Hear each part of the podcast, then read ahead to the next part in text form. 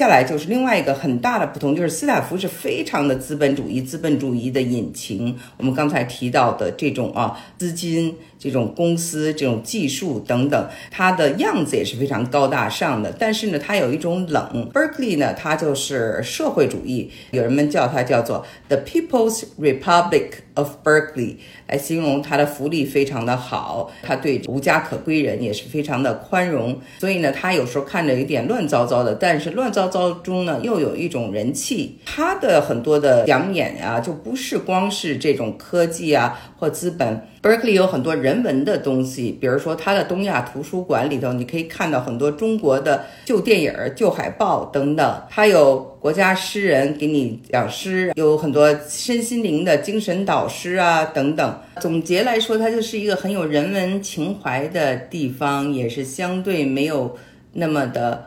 高大上，但同时呢，它又非常的有温暖、有温度。这个呢，就是两家的不同。